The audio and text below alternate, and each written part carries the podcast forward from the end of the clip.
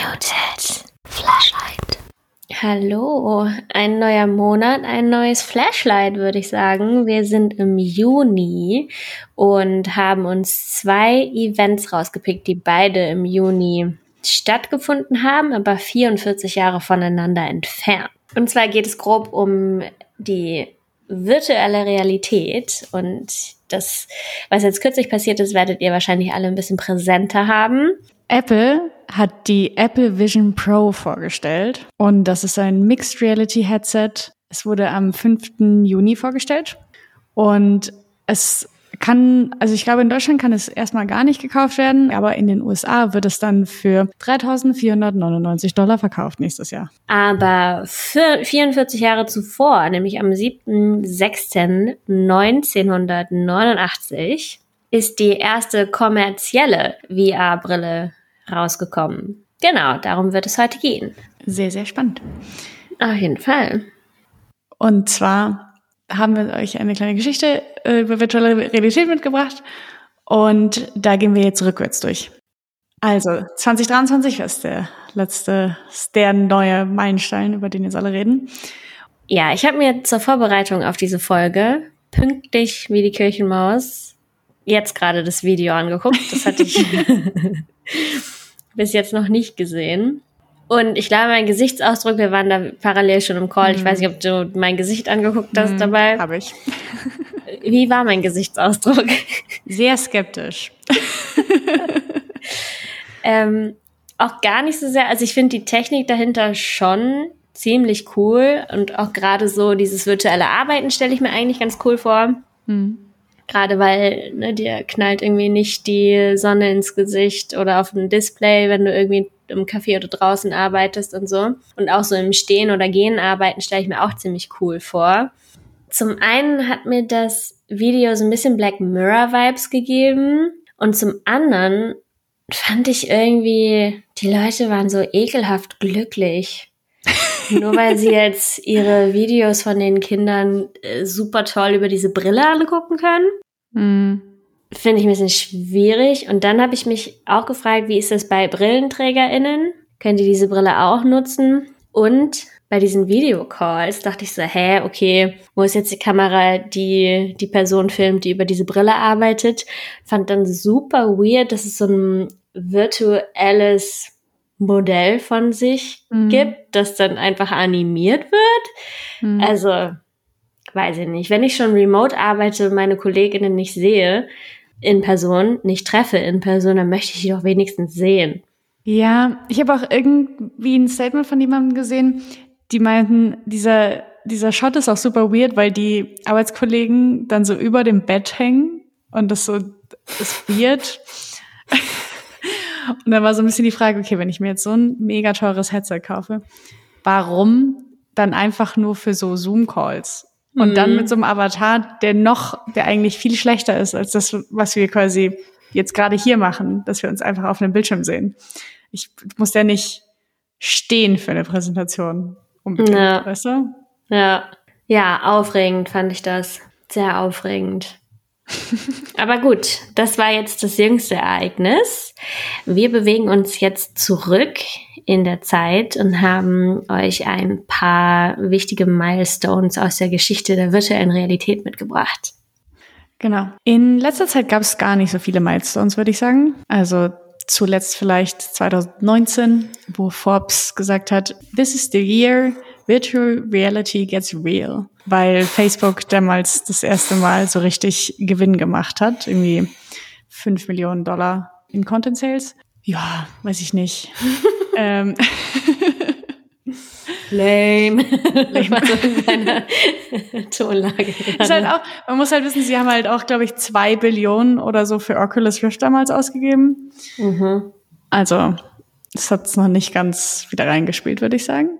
Und dann davor, so 2015, es gab immer mehr Anwendungen für VR-Brillen. Also irgendwie The Wall Street Journal hat äh, so ein VR-Rollercoaster veröffentlicht. Die BBC hat ein 360-Grad-Flüchtlingscamp-Video hochgeladen. Hm. Und die Washington Post hat eine VR-Experience vom Oval Office erstellt. Also es gibt mehr und mehr Anwendungen. Aber der nächstgrößere Meilenstein, also so ein bisschen so das, was wir jetzt, glaube ich, haben, ist 2014, als Facebook Oculus VR für zwei Billionen kauft. Und das hat quasi dann auch ja so einen schon einen großen Hype ausgelöst, würde ich sagen. Mhm. Aber woran ich mich noch lieber erinnere, dass 2014 Google dieses Cardboard gemacht hat. Mhm. Ich weiß nicht, ob du das auch hattest. Ähm, nee, aber wir haben da tatsächlich zuletzt mit gearbeitet auch. Ja, ich habe damals studiert und ich glaube, wir hatten das in der Uni oder so. Irgendwie hatte ich das in der Uni und zu Hause. Ich fand das mega geil. Vielleicht einmal für euch da draußen, wie ihr euch das vorstellen könnt. Das war so ein, so ein Papp, Ding, was man falten konnte und dann konnte man da sein eigenes Smartphone reinpacken, was dann halt dein linkes und rechtes Auge getrennt bespielt hat. Und dadurch hattest du eben so einen 3D-Mode einfach über dein Handy, was irgendwie schon ziemlich abgefahren war. Und ich glaube, man musste eine App runterladen oder so. Und dann hast du quasi zwei, einfach zwei Bilder gesehen, die ein bisschen unterschiedlich waren und dadurch quasi diesen, diesen Effekt erzeugt haben, dass mhm. es 3D ist auf jeden Fall fand ich das super mhm. geil, weil das so, es war so easy und einfach und aber nicht, fand ich ganz toll damals. Ja, Google hat ja noch was Cooles gemacht 2010. Das ist irgendwie voll an mir vorbeigegangen. Aber 3D-Modus für Google Street View. Mhm, ja, auch mega cool. Ist auch ein bisschen an mir vorbeigegangen tatsächlich. Ja, Google Street View war ja schon cool, aber 3D-Modus? Mhm. Gräsen Mason. Google Street View wurde übrigens 2007 eingeführt. Auch ziemlich cool. Mhm. Und was auch cool ist, zehn Jahre früher, also 1997, wurde von Georgia Tech and Emory University Researchers eine VR-Brille erstellt, um PTSD von Veteranen zu kurieren. Es gibt, glaube ich, jetzt immer mehr und mehr, dass Leute VR-Brillen dafür nutzen, so Exposure Therapy zu machen, also dass man mhm. dem seinen Ängsten irgendwie ausgesetzt wird, wofür das ja eigentlich ganz cool ist, dass du dich da rein in Situationen wieder reinbegeben kannst, während jemand an der Hand ist und dir aber eigentlich nichts passieren kann. Ich kenne mich jetzt psychologisch da nicht so gut aus, ob das jetzt gut oder schlecht ist, aber da gibt es auf jeden Fall immer mehr und 1997 war das auf jeden Fall das erste Mal, dass das so gemacht wurde, glaube ich. Ich glaube, die Theorie dahinter ist echt schon eigentlich ein sehr guter Ansatz, aber visuell war das, glaube ich, 1997 ein bisschen schwierig. Das sieht hm. halt ein bisschen aus wie so ein sehr schlechtes Computerspiel. So Far Cry von vor 15 Jahren halt. Nee, 25 Jahren. Habe ich keine Ahnung, wie das ausgesehen haben soll, aber. Ungefähr so. Nintendo hat auch zwei Jahre früher schon 1995 die Virtual Boy Console. Warum da Boy drin vorkommt im Namen, weiß ich nicht. Wo mhm. du so 3D Monochrome Videogames spielen konntest. Und das war aber ein Flop und wurde direkt wieder eingestampft nach einem Jahr, weil es hatte keine Farben, kaum Software Support und war furchtbar uncomfortable to use. Und der nächste Meilenstein, wenn man so sagen kann, ist 1991. Da hat ein NASA-Wissenschaftler ein VR-System erstellt, um einen Mars-Roboter zu fahren, was ich ganz cool finde. Soweit ich das verstanden habe, um tatsächlich den Mars-Roboter auf dem Mars zu fahren. Mhm. Was schon was schon ein bisschen cool ist. Und vor allem auch irgendwie trotz Signaldelays dann irgendwie in Realtime. Finde ich krass. Ja. Ich meine, das ist ja eine ziemliche Strecke, die da zurückgelegt mhm, wird. Voll. Allein vom Signal her. Voll. Und 1989 hat die NASA auch ein Unternehmen gesponsert, was VR-Training-Simulationen für Astronauten gemacht hat. Ich meine, dafür ist es ja auch ziemlich cool. Und mit so Flugsimulatoren geht es auch eigentlich weiter, so mit 1986. So ein Flugsimulator und der hieß dann Super Cockpit. Und dann sind wir nämlich auch schon bei dem Event, über das wir mit euch sprechen wollten. 19, wobei hier ist es in 1985 eingeordnet, aber bei uns geht es um ein spezielles Foto, das veröffentlicht wurde am 7.6.1989. Ich habe so einen Blogartikel hier, der ist irgendwie ganz witzig, weil der beginnt direkt mit Before the iPhone, there was the iPhone. Also wie Auge geschrieben bei dem zweiten Ding. Also es geht jetzt um, nicht um das iPhone von Apple, sondern um das EYE-Phone.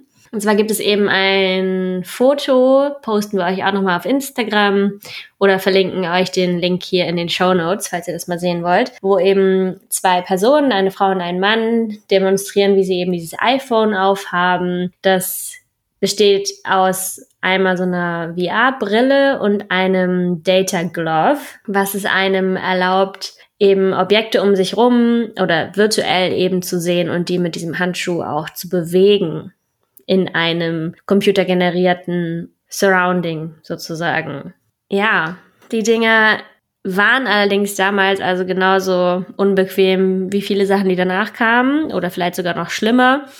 Und auch damals, also die laufen hier mit fünf bis sechs Frames per Second, was auch schon damals als langsam empfunden wurde, weil Television mit 30 Frames per Second lief. Das heißt, die Leute waren auch schon sehr viel Schnelleres gewohnt. Und krass ist halt, ich meine, wenn man jetzt bei dieser Apple-Brille schon denkt, Alter, ist das teuer. das Ding hat also zusammen eben mit diesen iPhones, dem System und auch den Computern, die eben benötigt werden, um die Brillen lauffähig zu haben, haben bis zu 250.000 Dollar gekostet. Damals schon. Also heute 250.000 ja. Dollar, davon kannst du dir nicht mal mehr eine Wohnung kaufen, aber damals mhm. konntest du mit 250.000 Dollar wahrscheinlich fünf Wohnungen kaufen. Ja. Richtig teuer. Aber was ich dann in dem Text auch geil fand, they weren't comfortable to wear and they looked as silly as they felt. Dementsprechend haben sich dann die Digital Companies eher der Mobile Technology zugewandt und nicht so sehr diesen VR. Aber sicherlich trotzdem ziemlich Meilenstein. Meinst du, das hat jemand gekauft? Bestimmt irgendwer, oder? Irgendwer bestimmt. Ja. Und es war bestimmt auch sauteuer, das herzustellen damals. Ja, glaube ich auch. Wobei, ich frage mich halt, das ist ja schon kommerziell und im Verkauf gewesen. Also wer bringt hm. dann so ein teures Produkt auf den Markt? Das ist eine sehr gute Frage. Weil sie sehr überzeugt sind. ja. Ich habe auch gerade nochmal nachgeguckt weil mich das interessiert hat. Das menschliche Auge nimmt 14 bis 16 Bilder pro Sekunde als Bewegung wahr, aber dann noch nicht als ruckelfreie Bewegung, aber quasi. Und was hattest du gesagt? Fünf bis sechs? Mm. Ja, dann ist ja dann schon weit davon entfernt.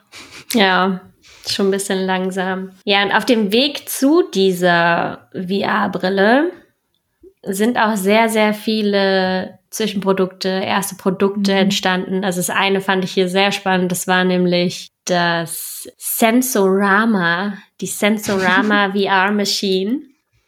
Das ist tatsächlich, also ne, es gab ja auch mal so ein bisschen Gerüchte über 4D-Kino oder so. Mhm. Es geht so ein bisschen in die Richtung. Das war halt irgendwie so eine Box, das sich reingesetzt und hat es dann Full Color 3D Video, Audio, Vibration, Smell und Atmospheric Effects, also zum Beispiel Wind. Mega geil. Ja. Es gibt ja auch in den Bavaria Filmstudios gibt so ein 4D-Kino und ich liebe das. Ich finde es so geil. War ich noch nie drin. Also ist richtig, richtig cool. Ja, und das Ganze geht aber eigentlich zurück auf 1838 auf Sir Charles Whitstone. Der hat nämlich das erste Mal Stereopsis beschrieben. Also die Tiefenwahrnehmung durch das binokulare Sehen. Also ne, wir haben ja zwei Augen im Normalfall. Das linke und rechte nehmen slightly unterschiedlich die Welt wahr. Das eine eben weiter links, das andere weiter rechts. Und das hat der Sir Charles Whitstone eben das erste Mal beschrieben und dann auch das Stereoskop erfunden, das ja auch ähnlich funktioniert, indem es die Bilder für die Augen links und rechts vergrößert. Sehr spannend auf jeden Fall. Ja, und das war die kurze Reise in die Vergangenheit, was die virtuelle Realität angeht. Wir hoffen, ihr habt was gelernt und fandet das so spannend wie wir. Ich habe nämlich voll viel gelernt. Ich fand das ich auch. toll. Ich liebe unsere Flashlights. Ja. Genieß den Rest vom Juni. Tschüss. Tschüss. Hast du dein Bier aus dem Gefrier geholt? Noch nicht, aber das kann da bestimmt noch eine halbe Stunde bleiben. Okay, achso, ich dachte, du möchtest es jetzt trinken. Nee, ich dachte so als Feierabendbier. Okay. Mhm. Aber danke. Aber dieses ganze Video hat mir zum einen so ein bisschen Black Mirror Vibes gegeben. Ah, ich habe das Fenster schon wieder offen ja. gelassen. Was? Was ist das? die auf diesen Rollern rumfahren. Hm. Also Google Street View, Alter, ich kann es nicht aussprechen. Unmuted mit Elton und Dodo, unser Podcast von und mit Frauen aus der IT. Wir, das sind Elton und Dodo, erzählen euch in unserem Podcast von unseren Erfahrungen, Frauen in der IT zu sein und unterhalten uns auch mit anderen Frauen aus der IT. Es geht um Herausforderungen, Tipps und Tricks und auch die ein oder andere Anekdote. Thematisch sind wir ziemlich breit aufgestellt. Es geht auch um Produktentwicklung, Agile Coaching, aber auch in der IT geht es in die Tiefe der Programmiersprachen, Data Science oder auch verwandten Themen wie dem Green Coding. Wir wollen Frauen ein Sprachrohr verleihen, weil Frauen gehören in STEM Themenfelder. Und mit unserer Präsenz wollen wir dies untermauern und auch andere Frauen motivieren, sich mit dem Thema IT zu beschäftigen, in das Thema einzusteigen und vielleicht auch ihre Leidenschaft dafür zu finden. Hört rein in unsere verschiedenen Folgen, gebt uns Feedback und gerne auch Anregungen. Ihr findet uns auf Instagram und Twitter, unmute-it und natürlich auf allen Plattformen, auf denen es Podcasts gibt.